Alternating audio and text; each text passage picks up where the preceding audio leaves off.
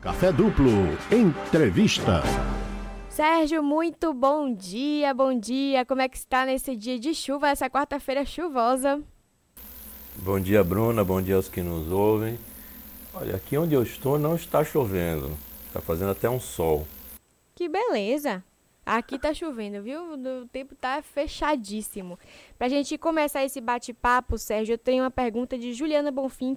De que forma a cultura do cancelamento pode interferir no psicológico de alguém? A gente está vendo isso acontecendo muito no Big Brother. Uma pessoa errada automaticamente já é excluída pela sociedade. Então, Sérgio, de que forma isso pode interferir psicologicamente para alguém? Pode interferir muito porque hoje em dia a internet passou a ser assim a grande justiceira, né? uma forma de, de justiça social, vamos dizer assim, né? essa cultura do cancelamento, que na prática é o abandono de alguém, é a rejeição de alguém. Então hoje em dia o mundo passa aí por alterações e tão fortes, né? E certos comportamentos a gente não, não tolera mais, coisas do tipo de racismo, é, xenofobia, etc., isso já não é mais tolerado. E a partir daí existe um, um julgamento coletivo.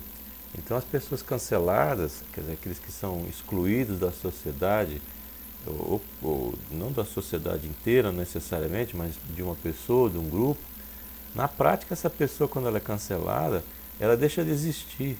Ela não é mais permitida que, ela, que a vida dela seja seguida, quer dizer, os grandes influencers, é, digitais, que também é uma coisa nova, né? os youtubers, falou alguma coisa errada, considerada errada, dentro dessa nova maneira de interpretar o mundo, com os valores bem mais fortes, essa pessoa vai ser cancelada, ou seja, ela vai ser colocada de lado, ela vai ser feita como se ela não existisse.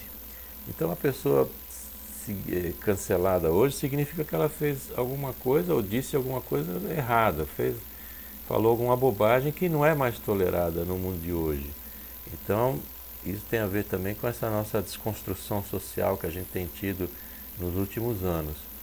Então, isso também, claro que tem o, lado que não é bom, porque esse cancelamento pode ser injusto e a interpretação da pessoa pode ter sido errada.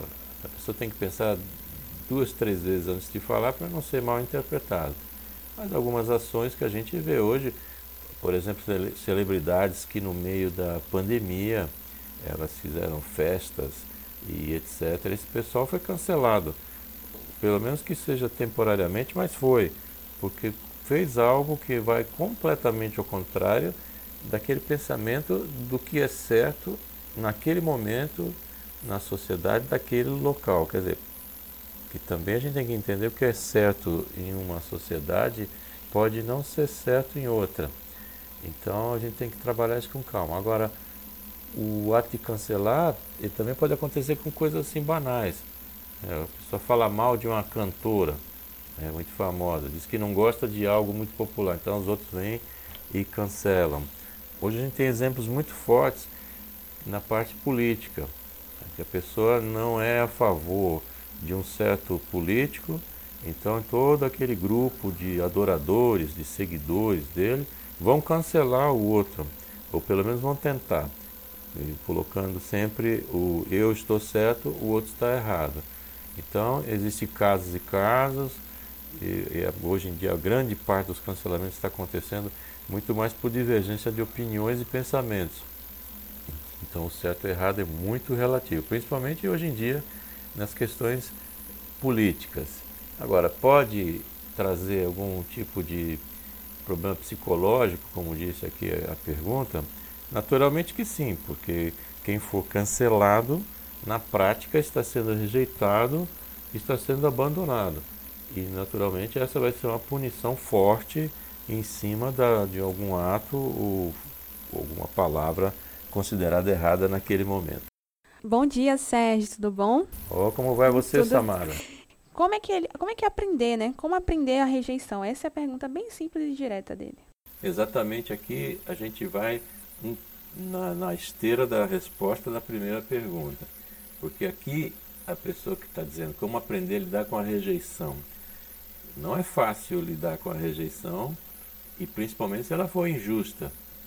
porque a pessoa pode estar sendo vítima de um bullying, por exemplo, e ela não tem nada, não fez nada de errado, ela não manifestou uma opinião xenófoba, homofóbica, ou seja lá o que for nessa direção, e ela é cancelada simplesmente, ou no caso, rejeitada, simplesmente porque ela é. E isso é um problema sério, porque quem é que vai entender em, em ser discriminado ou ser rejeitado simplesmente porque tem uma cor da pele A ou B, ou então porque pensa de uma forma A ou B também, ou porque tem uma orientação sexual diferente do grupo, então a pessoa é, é simplesmente rejeitada. Então muitas vezes lidar com essa rejeição, com esse abandono psíquico, é muito difícil. Não é fácil isso porque nós, seres humanos, somos seres gregários, a gente precisa estar convivendo em sociedade, convivendo em grupos, e para justamente isso é uma, uma herança ancestral de própria sobrevivência, a gente está eh, convivendo em tribos, convivendo em sociedades para poder se proteger, e o fato da pessoa ser rejeitada é terrível. Isso gera problemas posteriores grandes. E a maneira mais prática de lidar com a rejeição, se é que há alguma maneira, é poder entender as outras pessoas, poder compreender as outras pessoas dentro daquele nível que elas estão, daquela formação cultural, formação de educação básica e entender também. E ser rejeitado nem sempre é uma coisa ruim. Por incrível que pareça, tem horas que você ser rejeitado é muito bom. Pense aí que você tem alguns vizinhos, por exemplo, que querem fazer um roubo ao banco, mas o grupo diz assim: olha, você não vai participar do assalto, não, porque você é honesto. Então você está fora do nosso grupo, você está sendo rejeitado pelo grupo. Então nem sempre ser rejeitado é uma coisa ruim, depende do grupo. É que o rejeitado, abandonado, ele tem a tendência a achar que ele sempre é o problema. Mas às vezes quem é o problema é o grupo ou as pessoas que estão rejeitando. Então vamos ver as pessoas como elas são e não como a gente gostaria que elas fossem. Minha mãe não tem carinho por mim. É triste, mas é verdade. Nunca me deu afeto e parece que fala comigo por obrigação. Como fazer para me aproximar dela depois de adulta? Será que ainda tem jeito ou ela realmente é fria demais para isso? Complicado, né, Sérgio? bastante complicado e infelizmente bastante comum também. É claro que a pessoa imagina que a mãe vai ser carinhosa, vai ser cuidadosa, vai ser rente ali, né, todas as fases da vida, mas nem sempre isso acontece. Isso causa transtornos, exatamente na nossa linha hoje aí de, de cancelamento e rejeição. A pessoa vai se sentir abandonada. E se sentir abandonada e rejeitada pela própria mãe, é algo ainda muito pior, porque é a pessoa a referência da vida, é a pessoa que até um determinado momento da nossa formação, ela é o certo e o errado. Ela diz qual é o caminho que a gente deve seguir ou não. Ela é a nossa orientação básica, é o farol, é quem vai iluminar o caminho. Quando você passa por um processo em que esse distanciamento entre mãe e filho é muito grande, isso para ser recuperado também não é muito fácil. Às vezes não recupera mais, porque algo que não, nunca existiu talvez nunca exista mesmo. Mas o que você pode fazer aí é fazer a sua parte como filha. Se aproxime dela, trate-a como uma pessoa que a gerou, faça o máximo possível para poder estar próxima. Agora, faça o máximo possível sem ser submissa e sem ser um capacho da pessoa que lhe criou. Mas entenda, compreenda também que sua mãe é uma pessoa como qualquer outra e que também tem problemas anteriores e que tem formação e que deve ter tido problemas familiares. Talvez ela está repetindo uma postura igual a que ela recebeu, ou seja, ela também foi rejeitada ou ela também foi afastada da própria mãe então tente compreender como é que funciona a sua mãe. Veja sua mãe como ela é, uma pessoa é, comum, que tem erros, tem acertos. Tente compreender melhor. E faça esse movimento de aproximação. O amor é algo que demove qualquer problema. A gente deve insistir sempre em optar também sempre como amor como uma solução. E o amor nesse caso é você compreender como sua mãe é, de onde ela veio, como é que ela foi formada e se aproximar, fazer um movimento de aproximação. Talvez ela não tenha habilidade para demonstrar o sentimento dela, mas pode ser que fique muito feliz em saber que é amada, como todo mundo gosta de saber. Isso para reaproximação pode ser muito importante. No começo pode sentir um pouco de frieza, mas siga nesse caminho. Vá até onde é possível. Teste aí o, os limites do amor e você vai ver que o amor não tem limites. Ouço muito falar que dores são psicológicas. É possível bloquear uma dor através do controle da mente, como a meditação ou algo assim? Vamos chamar que as dores são neurológicas. Elas são um resultado de uma estimulação do sistema nervoso e que causam esse desconforto que a gente chama dor e que é um alerta do corpo que está dizendo que alguma coisa está errada. Então, se você tem uma dor de dente, por exemplo, você quebrou um dente, o seu nervo está exposto, eu garanto a você que ali não tem nada de psicológico. Tem um nervo exposto que está sofrendo uma estimulação e a sua reação é uma dor. O corpo está dizendo para você: conserte esse problema que você está tendo físico. Pode ser uma dor de dente, pode ser uma dor de cabeça, qualquer dor que você tenha é um sintoma de que alguma coisa não está funcionando bem. Ou seja, a dor é um sinal de alerta, é algo que a gente deve correr atrás para eliminá-la. Você vê que o organismo, toda vez que ele precisa de alguma coisa, que ele chama um alerta, ele causa uma dor, causa um desconforto. A fome, por exemplo, é um desconforto.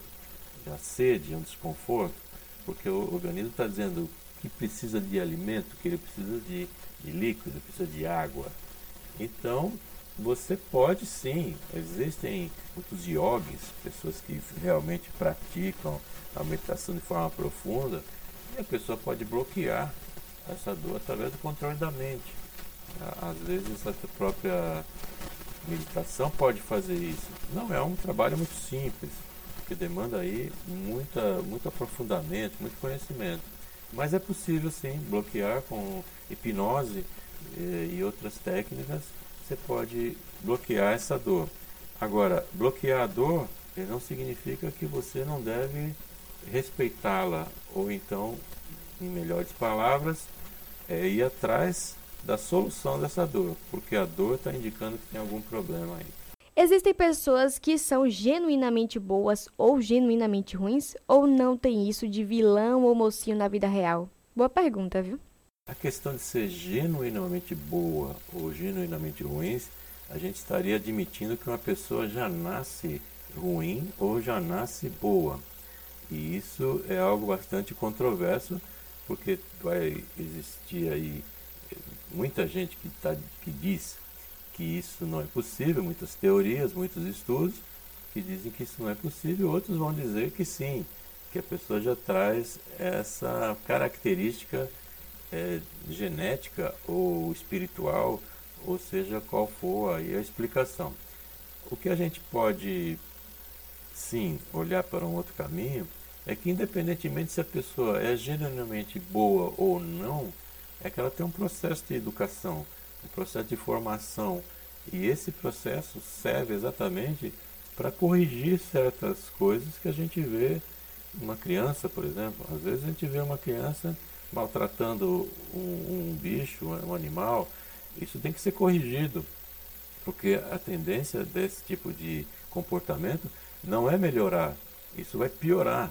Se você deixar essa pessoa fazendo maldades desde que ela é pequena, maltratando os animais, por exemplo, que é um sintoma que, que deve ser olhado com muito alerta, a gente tem que corrigir esse comportamento para que a pessoa possa conviver na sociedade de uma forma tranquila e que não cause mal para si e, ou para os outros.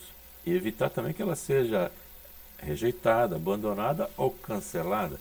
Então, genuinamente boa ou ruim, eu particularmente não acredito, porque eu acho que o estado de ser ruim ou de ser mal, como a gente considera, é um estado de ignorância.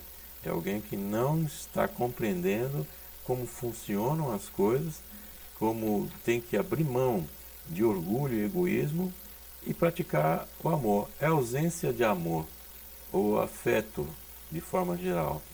É, eu arriscaria até dizer que a pessoa que é ruim é uma pessoa que tem uma carência afetiva elevada assim a um nível extremamente alto.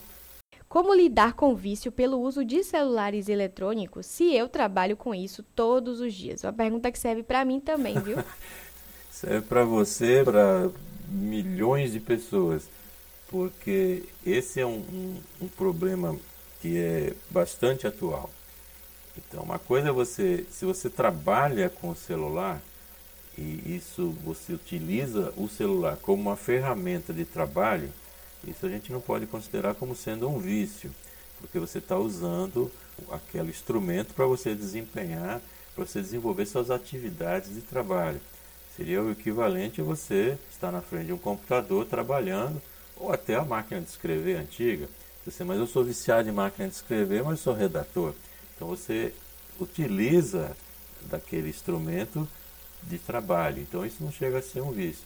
A questão do vício na utilização do celular, que as pessoas que trabalham com esse instrumento também usam o instrumento, quer dizer, da forma mais cotidiana, que os outros também usam, para acessar redes sociais, para poder falar com as pessoas, mandar mensagens e ficar aí observando o mundo. Então a diferença está aí. Se você tem esse vício pelo uso do celular, provavelmente não é pelo trabalho. Ele tá, você está viciado no celular para olhar redes sociais, para mandar mensagens, para esperar mensagens, para poder aí interagir com esse mundo das redes sociais. Agora, se você não sai do celular só olhando coisas de trabalho, você também pode estar viciado em trabalho e utilizando o celular como meio para desenvolver essas atitudes. É, bem, Sérgio, eu queria agradecer sua presença aqui no nosso Café Duplo, como sempre, muito participativo, sempre esclarecendo nossas dúvidas, mas nosso tempo está acabando por aqui. Como é que o pessoal faz para achar você, saber mais do seu trabalho? Eu sou achado no www.sergiomanzione, Manzione é M-A-N-Z-I-O-N-E, www.sergiomanzione.com.br. Ali tem meu site, tem os artigos, tem também a, as formas de contato. No Instagram eu estou como arroba psicomanzione, também tem uma série de publicações. Convido aí a ouvir meu podcast. Pode procurar no Spotify, nos principais aplicativos, ou colocar no Google meu nome, Sérgio Manzioni, ou então Psicologia Cotidiana. A gente está com mais de 100 episódios diferentes, com assuntos diversos e que a maneira que eu tento colaborar com as pessoas para que elas possam se identificar de alguma forma e que aquele conteúdo possa melhorar a vida das pessoas, amenizar sofrimentos e fazer as pessoas irem em frente. Mais uma vez eu agradeço a oportunidade, o espaço de estar aqui e semana que vem estaremos aqui para completar nossa jornada de, de trabalho. Muito obrigado a todos, boa semana e até semana que vem. Até semana que vem. Pois é, mais de 100. Mais de 100, foi isso que ele falou? É, Netflix que lute, viu? pois é, gente. Então vocês já vão lá conferir todo o material que Sérgio Manzioni disponibiliza pra gente, que faz com muita atenção, tá bom?